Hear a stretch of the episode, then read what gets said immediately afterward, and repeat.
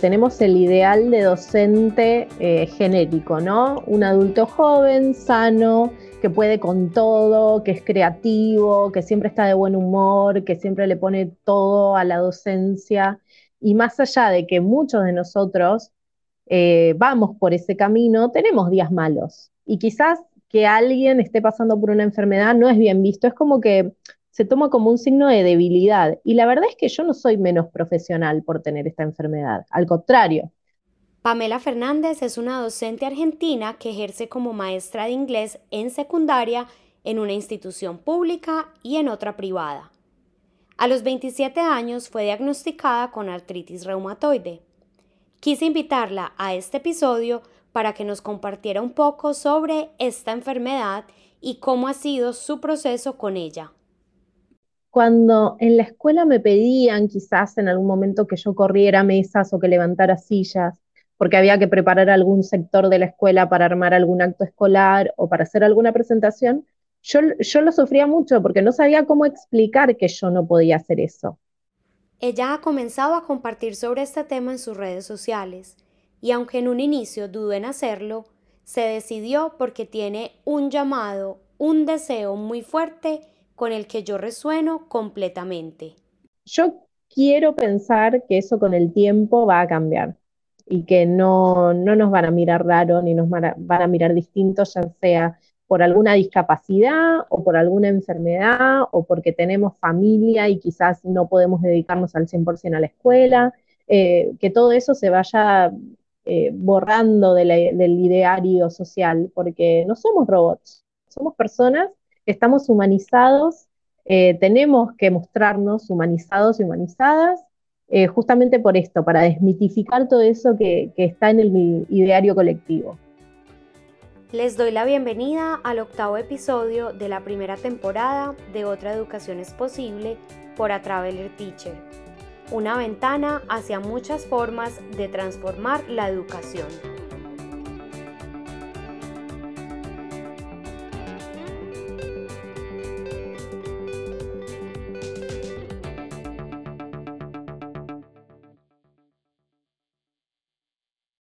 Hola Pamela, ¿cómo estás? Quiero darte la bienvenida a Otra Educación es Posible y agradecerte por sacar de tu tiempo para acompañarme y compartir con mi comunidad.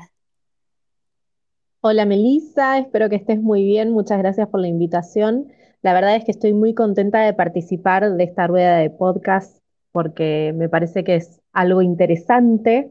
Es bueno que nos comuniquemos y que estemos conectados entre docentes. Claro que sí. Bueno, mira, la razón, como conversamos ya por los mensajes, por la que te quise invitar a este episodio, es que hace unos días vi que hiciste una publicación en Instagram en la que hablaste de que tienes artritis reumatoide. Me impactó mucho leer la descripción de tu publicación en la que dices que los últimos tres días fueron complicados, no solo porque estuviste con un dolor fuerte, sino también porque la gente te dijo hasta siete veces en un día que te veías muy cansada, qué cara de cansada. Y después cuando fui a leer los comentarios, vi que otros docentes se hicieron eco de tus palabras y comenzaron a decir gracias por visibilizar lo que muchas personas atraviesan. Otra persona te decía, muchos compañeros y amigos no logran entender esta enfermedad y creen que es que uno quiere justificarse, comer cualquier cosa, no hacer esfuerzo físico. Otra te decía que bueno que puedas expresarlo, a veces nos callamos entonces, lo primero que quisiera pedirte es, bueno, primero que nos cuentes quién eres tú para que todos los oyentes te conozcan un poco. Y lo segundo, si nos cuentas un poco de esta enfermedad para conocerla mejor, porque creo que muchos la hemos escuchado nombrar, pero realmente, y me incluyo yo, si nos preguntan qué es, no sabríamos decirlo. Bien, bueno, primero me presento, mi nombre es Pamela Fernández, yo soy profesora de inglés, vivo en Buenos Aires, Argentina, en un pueblito que se llama Máximo Paz, que está bastante alejado de lo que es la ciudad de Buenos Aires. Eh, me desempeño como profe de inglés en secundaria, en el nivel secundario, trabajo con adolescentes actualmente y eh, trabajo en dos escuelas de acá de mi pueblo. una, una de eh, gestión estatal y otra de gestión privada. Así que me manejo acá cerca de mi casa, la verdad es que, es que pertenezco acá a este lugar y, trabajo y, me desempeño acá. Respecto a la enfermedad, em, a mí me diagnosticaron a los 27 años y tampoco sabía muy bien de qué se trata. Em, creo que fui aprendiendo un poco de, esta enfermedad con el tiempo. La verdad es que nunca quise investigar demasiado porque no quería leer lo que uno puede llegar a encontrar en Internet. Pero sí, básicamente te puedo decir que es una enfermedad autoinmune, eh, es crónica, por lo tanto no tiene cura. Sí, se puede hacer un tratamiento para tener una mejor calidad de vida, pero no tiene cura. Eh, y en sí eh, tiene que ver con la inflamación de las articulaciones. Lo que a mí me pasaba cuando me diagnosticaron es que fui al médico justamente porque sentía mucho dolor y no sabía a qué se podía, eh, a qué se podía deber. Y, y bueno, después de unos estudios me dijeron que era esto y empecé con el tratamiento. Em, entiendo que no todos los dolores de articulaciones tienen que ver con esta enfermedad. Lógicamente que uno tiene que ir al médico y se tiene que asesorar y se tiene que hacer análisis y tiene que, escuchar eh, la voz de un especialista, ¿no? De alguien que sepa. Yo hablo desde mi experiencia en esto, que bueno, que me pasó así. Empezó siendo un dolor, ¿sí? Y, a, a, raíz de esos dolores es que, es que acudí al médico y ahí me enteré de lo que me pasaba. Muchas gracias por contarnos un poco para que lo podamos entender mejor. Me gustó mucho algo que dijiste eh, también en tu publicación. Casi todas mis preguntas las saqué de la publicación porque me pareció demasiado enriquecedora y que para profundizar muchísimo. Tú dices, siempre que hablamos de docentes, pensamos en genérico, en jóvenes adultos sin enfermedades ni patologías. Desmitifiquemos eso. Los docentes somos personas que atraviesan problemas y enfermedades como cualquier otra. Y también en otro, en otro apartado decías, ah, describías como algunas veces, por ejemplo, tuviste que negarte a hacer actividades deportivas el día del maestro por la inflamación en las rodillas o mover mesas o muebles muy pesados, de pronto pues en el salón de clase o en algo que te pidieran. Leyendo estos dos apartados, yo me estaba cuestionando, ¿has sentido, ha sido tu experiencia, que este tipo de enfermedades son más incomprendidas de pronto por los directivos, los administradores, los mismos compañeros o inclusive los estudiantes? Sí, totalmente. Primero porque es una enfermedad invisible, ¿no? Uno la sufre desde adentro. No es algo que uno pueda visibilizar a menos que preste mucha, mucha atención quizás algún día en alguna de las articulaciones que, en las que está sufriendo inflamación. Porque aparte de esto no, no sucede todo el tiempo eh, en todas las articulaciones del cuerpo. Quizás es algún día en particular o quizás alguna semana tiene algún dolor eh, en algún lugar del cuerpo, pero no es que todo el tiempo está sufriendo.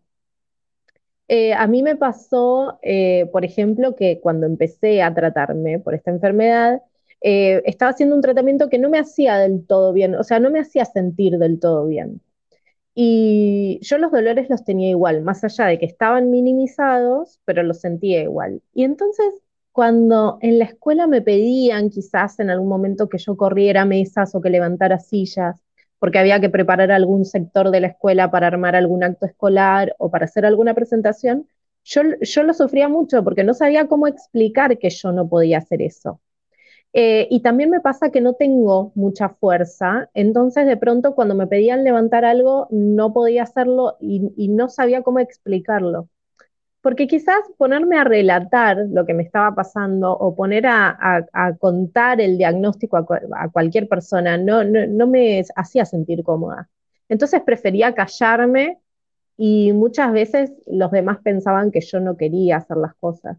Lo mismo me pasaba, em, bueno, con el tema de borrar el pizarrón. Durante mucho tiempo tuve un dolor en la muñeca que no me dejaba hacer esos movimientos, cuando uno tiene que levantar el brazo y, mover el brazo de un lado al otro, me, provocaba mucho dolor. Así que por suerte pude comunicarlo. con mis estudiantes sí tenía otra relación, entonces les decía, mira, me duele la muñeca, ¿puedes borrar el pizarrón por mí? Y, nunca preguntaban qué me pasaba. O sea, sí, profe, no se preocupe. Era como, una, como una amabilidad desde ellos, una empatía de decir, bueno, ella no lo puedo hacer, lo hago yo. Siempre me ayudaron mucho, pero con los adultos me costaba un poco más abrirme. La verdad es que me pasó eso. ¿Por qué crees que te costaba más abrirte? Yo sé que esto puede ser pues muy personal y no aplicar para todo, pero de pronto porque te pudieran juzgar. Eh, no sé si juzgar, pero me parece que tiene que ver con esto de que tenemos el ideal de docente eh, genérico, ¿no? Un adulto joven, sano, que puede con todo, que es creativo, que siempre está de buen humor, que siempre le pone todo a la docencia.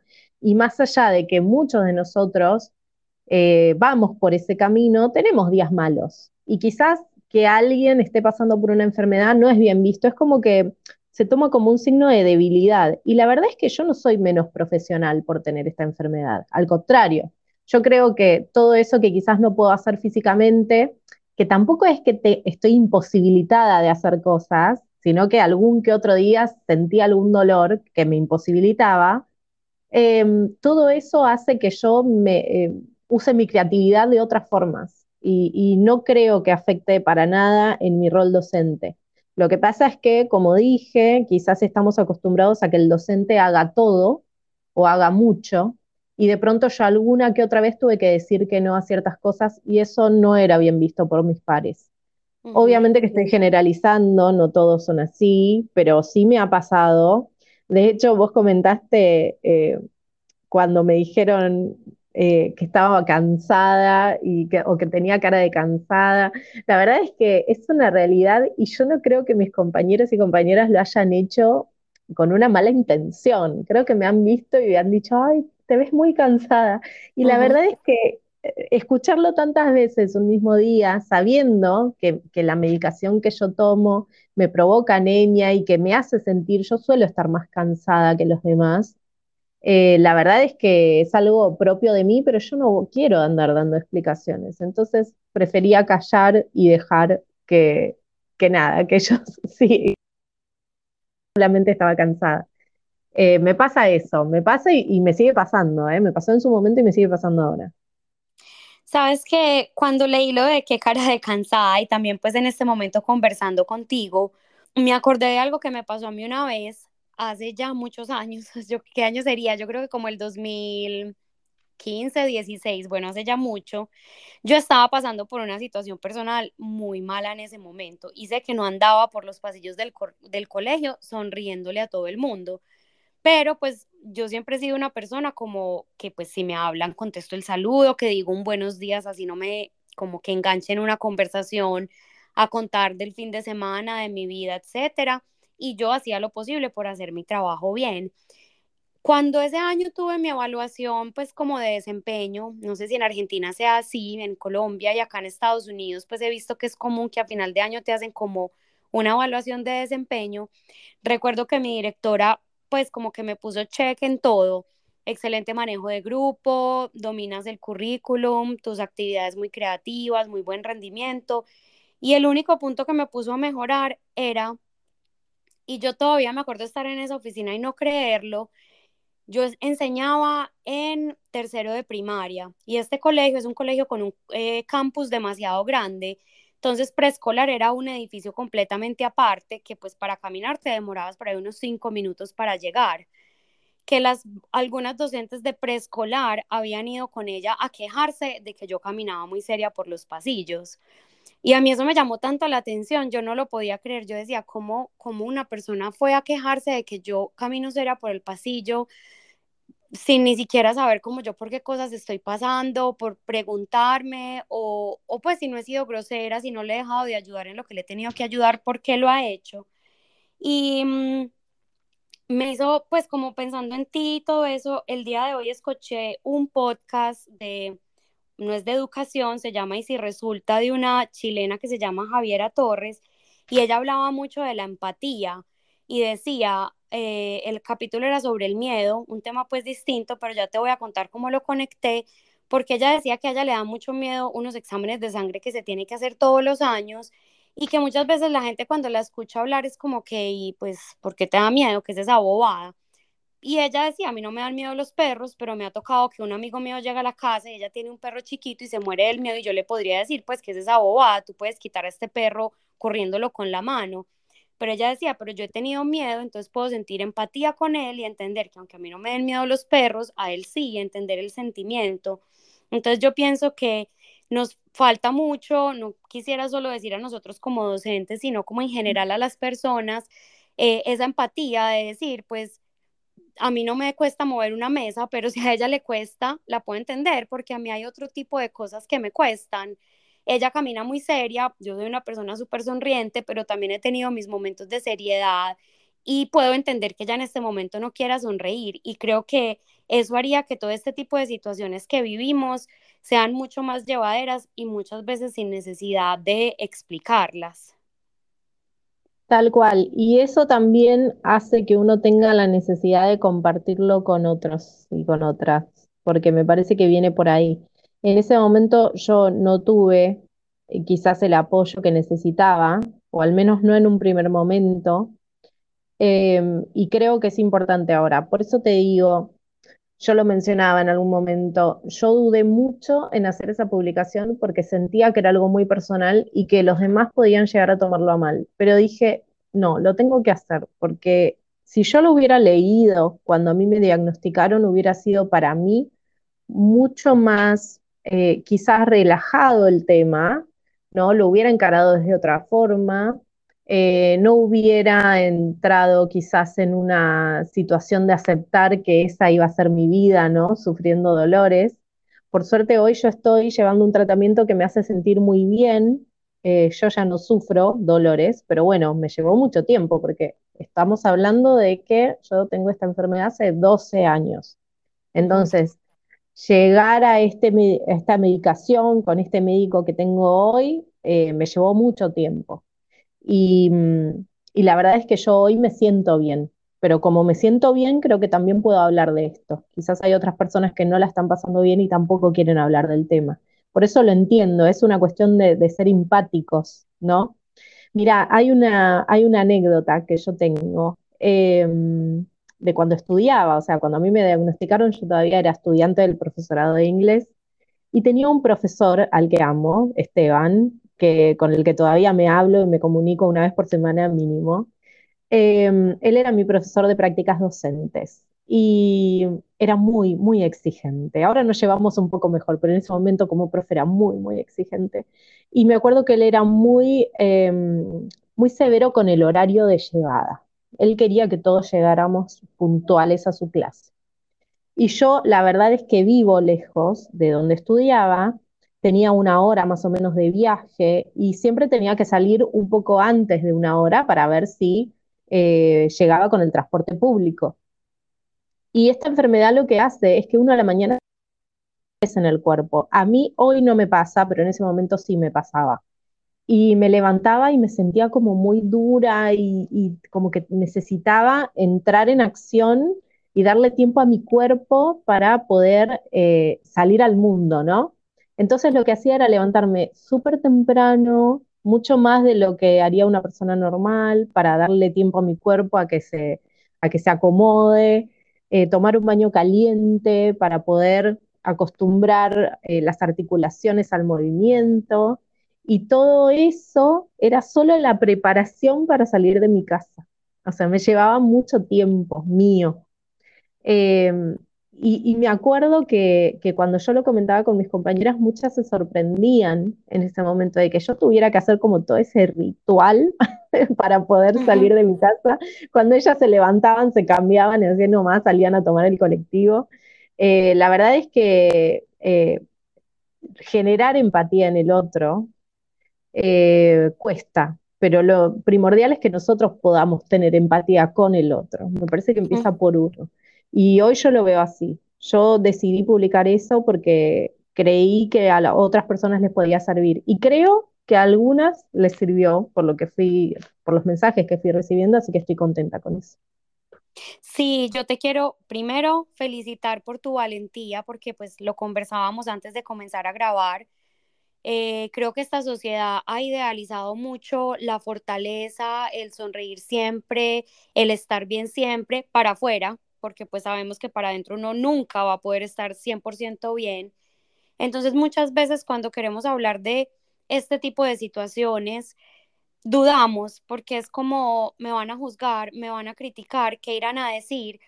O también se ha empezado a dar otro fenómeno en las redes sociales que es compartir como lo difícil, lo triste, lo malo, como buscando un tipo de, compasión. Eh, inclusive algunas personas lo hacen por más seguidores, por más likes, etcétera. Entonces nosotras que tenemos como unas cuentas activas a veces dudamos, pero se nota desde empezar a leerlo que tú lo hiciste de corazón, no por generar una compasión, sino por ser una portavoz de un mensaje que me parece demasiado importante. Entonces, primero te quiero felicitar.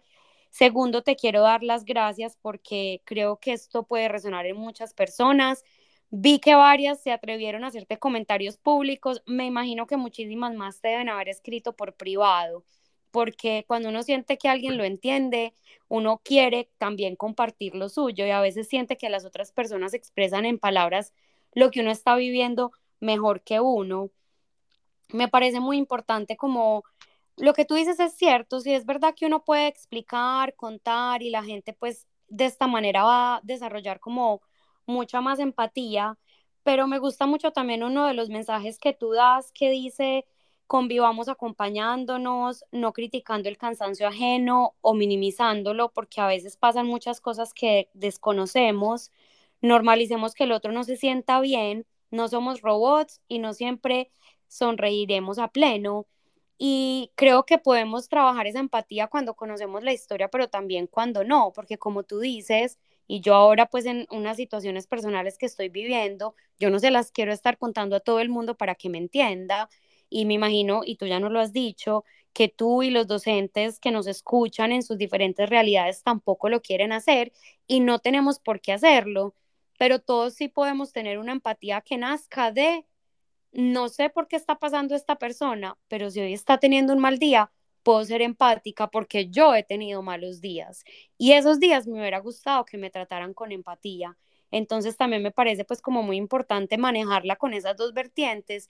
Si uno se siente como con la confianza de contar, de comunicar, qué rico, mucha gente va a entender mejor pero si no, también está bien y no tenemos por qué contarle a todo el mundo todo. Tal cual, tal cual. Coincido en que no necesariamente uno tiene que andar contando esto a todos lados porque uno tiene que sentirse cómodo con lo que le pasa. Tampoco uno tiene que sentir compasión de sí mismo porque es algo con lo que hay que convivir y por suerte existen tratamientos para hacer. Sí me gustaría dejar dos mensajes eh, a quienes me estén escuchando, por un lado, saber que si, están pasando por una, por una situación similar, si están, tienen un diagnóstico, por ejemplo, de artritis reumatoidea o de alguna enfermedad similar, de las que llamamos invisibles, porque quizás no, se ven, eh, saber que, bueno, que ser personas inmunosuprimidas y que por eso estamos más expuestas quizás a enfermedades o infecciones que pueden haber en la escuela. Entonces muchas veces es necesario comunicarlo a el equipo directivo o a nuestros superiores para que lo tengan en cuenta, más allá de que uno no tenga que andar divulgando o hablando con cualquiera, pero quizás una autoridad sí debería saberlo, ¿no? En caso de que haya alguna enfermedad en la escuela. Y por otro lado, también eh, averiguar sobre la cobertura eh, en cuanto a los medicamentos, porque es algo que yo no sabía cuando empecé en, todo este mundo de, la medicación. Eh, yo antes pagaba, pagaba, mi medicación porque consideraba que, no estaba cubierta por las obras sociales y después me enteré que sí, que las enfermedades crónicas suelen estar cubiertas por eh, los seguros eh, médicos. Así que bueno, es cuestión de averiguar y de asesorarse para también ver qué posibilidades hay. Obviamente que si uno no tiene la preocupación de tener que pagar la medicación, va a tener un abanico de posibilidades para elegir. Si uno tiene que pagarlo es diferente porque ya uno va a evaluar qué costos puede afrontar y cuáles no. Así que me parece que es importante averiguar. En mi caso, hoy la medicación eh, se me cubre al 100%, así que eso me deja tranquila, me saca un peso de encima. Eh, nosotros acá en Argentina tenemos eh, salud pública y seguramente hay acceso a, diferentes medicamentos. Pero bueno, esto lo comento porque es algo que yo desconocía al principio y es algo que también me preocupaba, que cada quincena yo tenía que tener cierta cantidad de dinero para poder pagar mi tratamiento y, tengo entendido que al ser enfermedad crónica debería ser cubierta. Me alegra mucho que que en tu país se haga, no sabría decirte en el mío, espero que también. Y acá en Estados Unidos tampoco sé, pero como tú lo dices, qué importante averiguar, porque sí, eh, el costo de una medicina, si uno lo sufre cuando tiene algo que no es algo que tenga que tener cada mes, me imagino de sobra el estrés que también eso debe generar sabiendo que es un gasto fijo cada mes o cada quincena, entonces muy importante. Y concuerdo contigo con esa parte de, mm, de comunicarlo con los directivos y me atrevería yo a decir inclusive, creo que es un síndrome, ya me dirás tú cómo lo ves, que sufrimos los docentes y es que no queremos faltar al trabajo, sentimos como una carga, un remordimiento de conciencia, una culpabilidad enorme de faltar al trabajo. No me atrevo a afirmar que sea solo culpa del docente. Creo que muchas veces los administrativos tienen un papel muy grande ahí. Pero yo aquí he conocido docentes y he escuchado historias que me han dejado perpleja. Llegué a escuchar de una docente que creo que es el caso pues como el más extremo que he escuchado, que estaba en embarazo y le envió un mensaje, empezó pues como todo, toda la labor de parto en la mañana, eh, dolor de las contracciones, y le envió un mensaje de texto a su directora comunicándole esto y la respuesta de la directora fue que no había quien la reemplazara, que sí podía ir y quedarse como lo más que pudiera. Y esta docente fue a trabajar así, hasta que más o menos como a las 9, 10 de la mañana ya estaba partida del dolor y dijo, me voy. Y a mí toda la historia me dejó tan perpleja, digo, es una historia que hoy así como la estoy contando, escrita por la docente. No sé nada de la directora, no le pregunté nada a la docente, pero me sorprendió por los dos lados, o sea, me sorprendió mucho que esa fuera la respuesta de la rectora y también me sorprendió mucho que la docente hubiera ido a trabajar. Entonces creo que es tan importante que los docentes empecemos cada vez más también como a quitar esa culpa, a quitar ese remordimiento, a sabernos poner primero, porque si el tema es de salud, tiene que ser lo primero, si no, pues no solamente vamos a faltar un día, sino que vamos a terminar con una enfermedad muy compleja que quizá nos incapacite por un tiempo muy largo o para siempre. Entonces, no sé cómo ves tú como toda esta parte de faltar al trabajo eh, cuando estamos enfermos. Bueno, en general creo que como en todo rubro, siempre están los docentes que cumplen y que sienten esta culpabilidad de la que hablas, y están los otros que quizás hasta se abusan ¿no? de, de sus derechos. Es una realidad, pero la verdad es que yo, la mayoría de los docentes que conozco siempre están eh, justificando sus ausencias y preocupados porque tal día tienen turno médico y no pueden acudir a la escuela, o preguntando, dejando tareas para que los chicos no pierdan la clase y, haciendo malabares para tratar de no faltar en horario laboral. Em, conozco muchos y lo siento, lo siento yo también. De hecho, antes de avisar que yo voy a estar ausente, siempre hablo con mi marido o con mi grupo de, de amigas profes y les digo, che, tengo que faltar tal día, ¿ustedes qué piensan? ¿Qué creen? Es como que necesito que me digan, Pamela, anda al médico. Sí, está bien, está bien. uno duda un montón, yo dudo un montón. Eh, de hecho, con esto que te pasó cuando hice la publicación, había tenido días difíciles y me costó mucho eh, tomarme un día. Eh, de hecho, lo hablé con mi marido y mi marido me decía, sí, no podés ir así a trabajar. ¿Y sabes lo que me pasó? Eh, te vas a reír porque yo soy muy de defender los derechos laborales, pero a veces me, cuesta cumplir mi parte como, como docente y como ciudadana. Y es que fui a trabajar igual al día siguiente, aunque yo no me sentía bien, y me tuve que volver a media mañana, porque no aguanté todo el día. Yo tenía que trabajar doble turno y no pude hacerlo. Eh, pero es esto, ¿no? De decir, no, los chicos van a perder una clase y con quién se van a quedar, los van a tener que cuidar. Y la verdad es que, mm, es que sí, nos pasa, nos pasa y mucho, nos pasa más de lo que creemos. Y de hecho, a veces la sociedad es muy injusta y considera que, que uno falta por faltar o que a, los docentes realmente no les importan los estudiantes, pero no es así, es todo lo contrario. Yo viviéndolo de adentro me doy cuenta que no, que, son muchos los que se preocupan y los que quieren realmente eh, estar en la escuela, no quieren esquivar eh, el hecho de tener que ir. Sí, concuerdo contigo. Igual, como muchas veces cuando entablo una conversación de educación, yo lo que comparto está más dirigido a profes que a directivos o pues ni qué decir políticos pues que estén metidos en la educación. Entonces casi siempre trato de enfocarlo como a lo que nosotros como docentes podemos hacer. Y sé que este tema pues es un tema que tiene demasiadas consideraciones en la que los docentes somos solo una de ellas. Sé que a muchos docentes les pesa mucho el hecho de que si faltan es a los compañeros a los que lo ponen a reemplazarlos eh, en mis colegios en los que yo trabajé en Medellín, la mayoría de las veces era así. Si algún docente faltaba, a ti te llegaba esa mañana un correo, una nota, una notificación diciendo, tienes que ir a cubrir a fulanito, a quinto E a las 10 de la mañana. Y uno no le gusta recibir esas notas. Yo recuerdo recibirlas y decir, ay, no, si esa era mi hora libre, esa era la que yo iba a hacer tal cosa, esa era la que iba a planear. Entonces también cuando uno va a faltar empieza como que, ay, ahora yo soy la que le voy a causar eso a mis compañeros.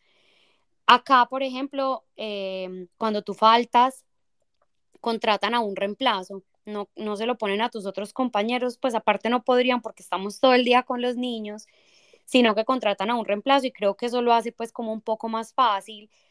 También es complicado porque igual te toca ponerte a dejar planes de trabajo y yo, por ejemplo, he tenido amigos míos acá que están súper enfermos y yo los veo en el colegio y les digo, ¿qué estás haciendo acá?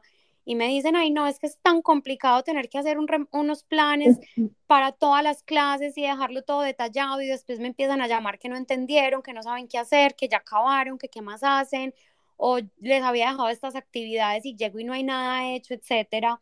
Entonces sé que es un tema muy complejo, pero yo de todas maneras sigo defendiendo como esa parte y se lo digo a mis amigos acá y se lo quiero decir a todos los que nos estén escuchando, ¿qué importa si los niños no hacen todo lo que les dejaste? Cuando yo falto, al otro día que llego, yo sé que me toca retomar todo lo que debían haber hecho el día anterior. Em, ¿Qué importa si te ponen problema? Yo sé pues que esto a veces se va a extremos de que pueden llegar a despedir a los docentes y todo, y bueno, pues ya eso es otro tema más complejo, pero ojalá en la medida de lo posible sí lo hagamos cuando lo necesitemos. Y pues bueno, ya queda el otro tema que tú mencionabas, los que sí faltan y no les importa, pero pues consideraría yo que eso realmente no son unos docentes de vocación, porque en general yo todos los docentes que conozco que aman esta profesión van a estar en el otro lado, que van a trabajar súper enfermos. Totalmente, totalmente, es así, son, son la minoría realmente. Acá, em, al menos en Buenos Aires, no quiero hablar de las otras provincias porque no tengo conocimiento, lo que sucede es que en las escuelas del Estado, las escuelas que pertenecen a la gestión estatal, eh, se puede poner suplente si el docente avisa que va a estar ausente por varias clases, pero si es por una sola clase no hay, no hay un reemplazo. En ese caso, lo que yo hago, que la verdad que lo empecé a implementar este año y me está funcionando, nosotros llevamos tres meses de clase hasta ahora, porque comenzamos en el mes de marzo, Em, lo que me está funcionando es armar un módulo de trabajo para todo el cuatrimestre. Y entonces, en caso de que yo tenga que estar ausente, yo ya les asigno alguna tarea de ahí que yo sepa que puedan realizar solos y solas. Entonces, bueno, eso facilita un poco mi tarea, porque no tengo que, en medio de eh, esta enfermedad o este turno médico que tengo, eh, no tengo que ponerme a armar algo, sino que ya directamente asigno algo desde ahí. Em, Así que bueno, es, una forma de trabajo. Lógicamente cada docente elige cómo trabajar y qué enviar y cómo manejarse. Pero en el caso de que yo me ausente o, los días que me tuve que ausentar, asigné tareas de ahí y la verdad es que me, funcionó. Después las correcciones tienen, hay, hay dos opciones. Hay escuelas que tienen plataforma de trabajo, así que las pueden subir ahí y hay escuelas que directamente esperan a que se reincorpore el docente para que los chicos puedan entregar en mano las tareas. Em, ellos, mientras la docente está ausente, eh, se quedan a cargo del preceptor, que es como un tutor que tiene a cargo ciertos, cierta cantidad de cursos, ¿no? Y que está todo el día con ellos, más allá del docente que entra y sale al curso. Así que en el caso de que el docente esté ausente, bueno, el preceptor es el que toma el cargo. Pero la verdad es que eso de preparar todo el cuatrimestre es más trabajo a principio de año, no se los voy a negar, pero hasta ahora me viene funcionando para poder tener una correlatividad en las actividades. Súper, esa es una muy buena idea. Una amiga mía lo que hacía, que de pronto alguien que nos escuche puede decir que también le parece injusto, pero ella se metía a estas plataformas donde los docentes venden materiales como Teachers Pay Teachers o hay unas chilenas Profe Social o por Profes para Profes, una europea de Duki, y buscaba ahí como plan de reemplazo, de sustitución y compraba pues un paquete y era lo que dejaba cuando no, no tenía el tiempo, no quería, no se sentía bien. Entonces, bueno, ahí de pronto otro consejo. Pamela, te quería preguntar una cosa. Yo leí eh, también en tu publicación, tú lo decías como ser profe con una enfermedad y comencé pues como em, en una de las primeras preguntas leyendo esta frase tuya de que pensamos que los docentes tienen que ser jóvenes adultos sin enfermedades ni patologías y tú haces como ese llamado a desmitificar eso y seguir viendo a los empezar o seguir, no sé, algunos ya lo pueden haber empezado a hacer, otros lo tenemos que empezar a hacer, a los docentes como personas que tienen problemas como cualquiera.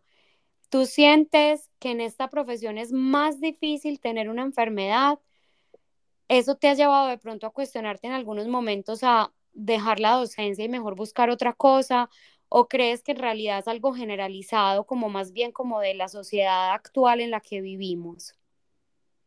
Mira, la verdad es que eh, yo me sigo planteando si tengo que seguir en la docencia o no al día de hoy, pero no porque no me encante esto y, no porque lo siga eligiendo, de verdad lo sigo eligiendo, porque una y otra vez lo sigo eligiendo, pero está tan difícil trabajar en las escuelas actualmente y tan difícil trabajar con, con adolescentes a quienes amo pero bueno, es difícil llegar a ellos muchas veces. Eh, recuerdo que yo soy profesora de una lengua extranjera, o sea que es una materia que cuesta, ¿no? Eh, eh, es una materia que no a todos les gusta, así que todos los días me replanteo eso. Pero sí es una realidad que, que se espera que nosotros respondamos como el genérico que había mencionado, una persona joven, sana, problemas ni de salud, ni económicos, ni de vivienda, que puede dedicarse a pleno a la docencia y puede dedicar incluso hasta su tiempo libre. Se espera que uno sea eso, como el héroe que va a salvar o la heroína que va a salvar al sistema educativo. Eh, y la verdad es que no, no es así. ¿Y sabes cuándo empecé a notar esto que se espera de los docentes? Cuando era estudiante, porque yo fui estudiante de profesorado siendo mamá.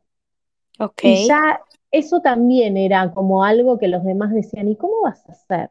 ¿Cómo vas a hacer para criar a tus hijos y eh, ser docente? Era como algo que no, era compatible, eh, porque uno espera que la maestra o, la profe se convierta en mamá después, ¿no? De ser estudiante. Y sin embargo, mis tiempos habían sido diferentes. Y yo ahí ya empecé a notar que había como una mirada de lo que se esperaba de las maestras y de las profes eh, que era como genérica. Era como que todos tienen que ser así. Si no encajas así, te, vamos a mirar de, diferente manera. Em, espero que eso cambie, mira, Meli. La verdad es que no sé eh, si es general, si a todos les pasa, si me pasó a mí, si es algo que pasa en todas las escuelas o solo de casualidad pasó en las mías.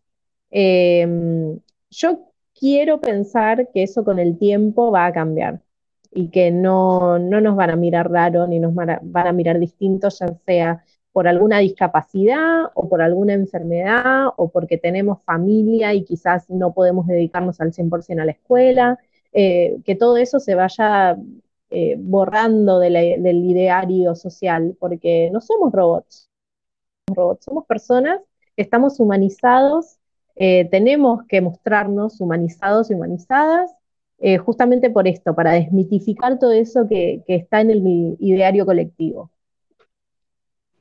Sí, sí, sí, sí, y sin duda alguna el que haya docentes como tú que empiecen a poner este tema en la mesa, que empiecen a generar discusiones, siento yo que es como esa pequeña bolita de nieve que empieza a rodar y que espero yo que genere una avalancha muy grande. Yo siempre digo que aunque yo en este momento trabajo especialmente con docentes, las personas que me escuchan o que ven mis publicaciones, etcétera, son docentes en el aula de clase. Yo sé que muchos de ellos tienen aspiraciones a cargos directivos más adelante. No todos lo tenemos que tener. Yo, por ejemplo, nunca lo tuve, pero sé que muchos sí. Y entonces yo siempre espero que estos mensajes también se les queden a ellos para que el día de mañana, cuando estén en ese puesto, puedan generar cambios más impactantes que de pronto los que logramos generar los docentes. Pero yo sé que simplemente comenzar a poner esto en la mesa, que se hable, que se vea, ya es comenzar a generar un cambio.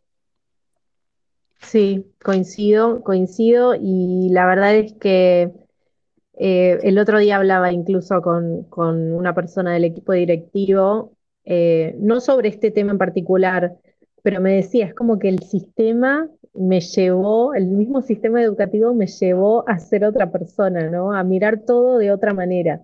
Y esperemos que no, que no sea así. Entiendo que a veces eh, las exigencias para ellos también son muchas.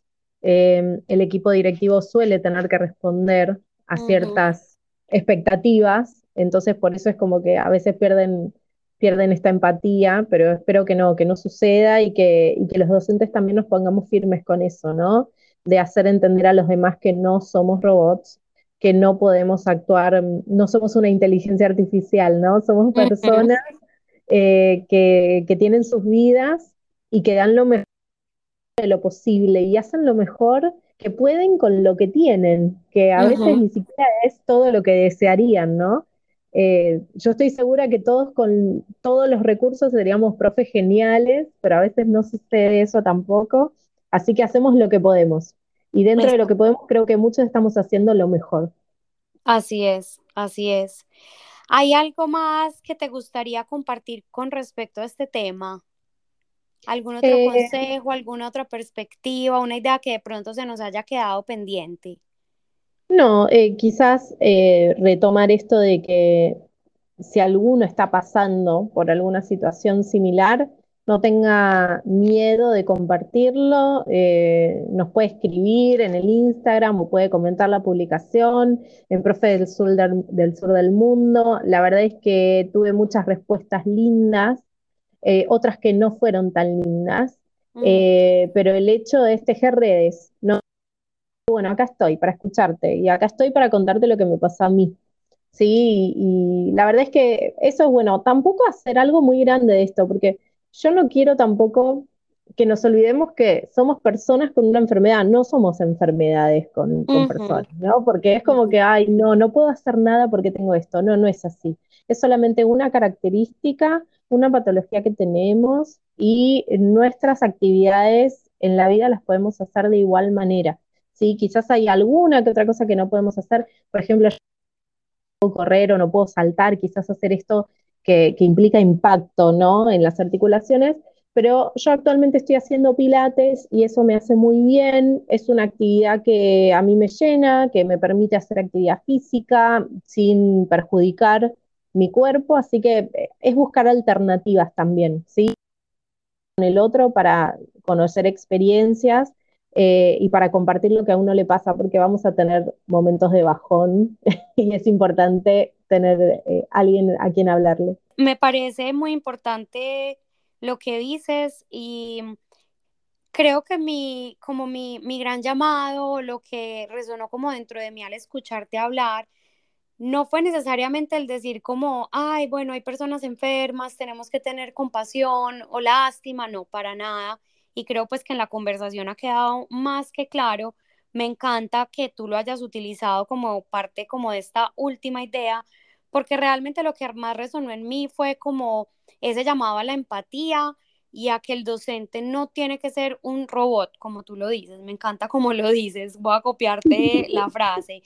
Porque sí, realmente eso es lo que yo, yo como que pretendo, quiero como eh, transmitir en este episodio, Primero, que nos sepamos poner en el lugar de los otros, sabiendo o sin saber, porque una vez más, no siempre le tenemos que decir todo a todo el mundo, pero todos en algún momento hemos pasado por una enfermedad o una situación mala y siempre podemos pensar, de pronto esa persona hoy está así por una situación y tratarlo con empatía. Y segundo, que ojalá cada vez más nuestra profesión sea un abanico de personas. Si hay un profesor súper joven, súper deportista, súper energético, que se quiere quedar trabajando hasta las 7 de la noche para hacer la superactividad y eso a él lo hace feliz, es bienvenido. Si hay una persona que por una condición no tiene tanta energía y algunas veces tiene que faltar al trabajo, eso no lo hace menos docente. Si hay uno súper energético, pero igual se quiere ir a las 3 de la tarde y no quiere quedarse hasta las 7 de la tarde trabajando, también es súper bienvenido, como que no hay un estereotipo y todos dando lo mejor desde lo que queremos para nuestra vida, podemos ser unos excelentes docentes. Tal cual, Meli. Yo te quiero agradecer por poner este tema en la mesa, ¿sí? Entiendo que yo lo publiqué en mi Instagram, pero bueno, quizás desde tu podcast eh, la llegada es mucho más amplia, ¿sí? Así que yo te quiero agradecer. Eh, insisto con esto, nada de compasión, nada de lástima, esto es una condición que tenemos y con la que tenemos que convivir y que bueno, es parte de nosotros, es parte de nosotros y, y se puede, se puede seguir adelante. Y si no se puede, a veces también está bien, no siempre tenemos que poder todo. También está bien, así es.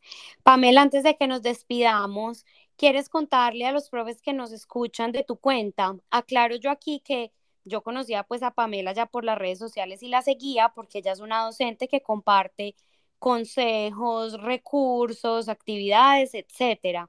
No, su cuenta no es una cuenta en la que hable pues de esta enfermedad. Seguramente hay otras personas que lo hagan, pero no es el caso de ella. Esta fue pues una publicación muy puntual. Entonces, ¿quieres contarnos un poco de tu cuenta de Instagram y lo que compartes? Por si les llama la atención a los profes, también puedan ir y mirarla y comenzar a seguirte y también beneficiarse de todo lo otro que tú compartes. Bien, muchas gracias por este espacio. Entonces, mi cuenta es Profe del Sur del Mundo. Es una cuenta que inició allá en la pandemia del 2020 para compartir recursos para profes. No solamente comparto ideas propias, a veces también comparto ideas de colegas ¿sí? Eh, otros días quizás simplemente hago catarsis o les muestro cómo es mi vida en la escuela, mis actividades, lo que hago con los con mis estudiantes, ¿no? Eh, la verdad es que muestro un poco mi vida como docente desde acá, desde Buenos Aires, y la verdad es que me encanta, me encanta la red que generamos ahí porque motiva a otros docentes y también yo, gracias a esta cuenta, logré conocer a personas como Melissa, y, a otros docentes y otras docentes de, otras partes del mundo dan a mí. Así que la verdad es que es una ida y vuelta constante y me encanta, me encanta tenerla, así que los invito a seguirla. Claro que sí, yo voy a dejar tu, el enlace en la descripción de este podcast para que lo puedan ir a mirar. Una vez más, te doy las gracias por acompañarnos, te agradezco y te felicito por tu valentía para hablar de estos temas que a veces son tan difíciles. Me gusta terminar estos capítulos como con esa idea que más resuena en mi interior y en este caso es una invitación para que cada vez convivamos más acompañándonos, que fomentemos esa empatía para comprender que el otro puede estar pasando por situaciones que a veces no conocemos, no entendemos, que normalicemos, como tú nos decías, que a veces no nos sentimos bien, que no somos robots, que no siempre sonreímos a pleno, pero que con todo esto que somos podemos ser unos excelentes profesionales y por supuesto unas excelentes personas.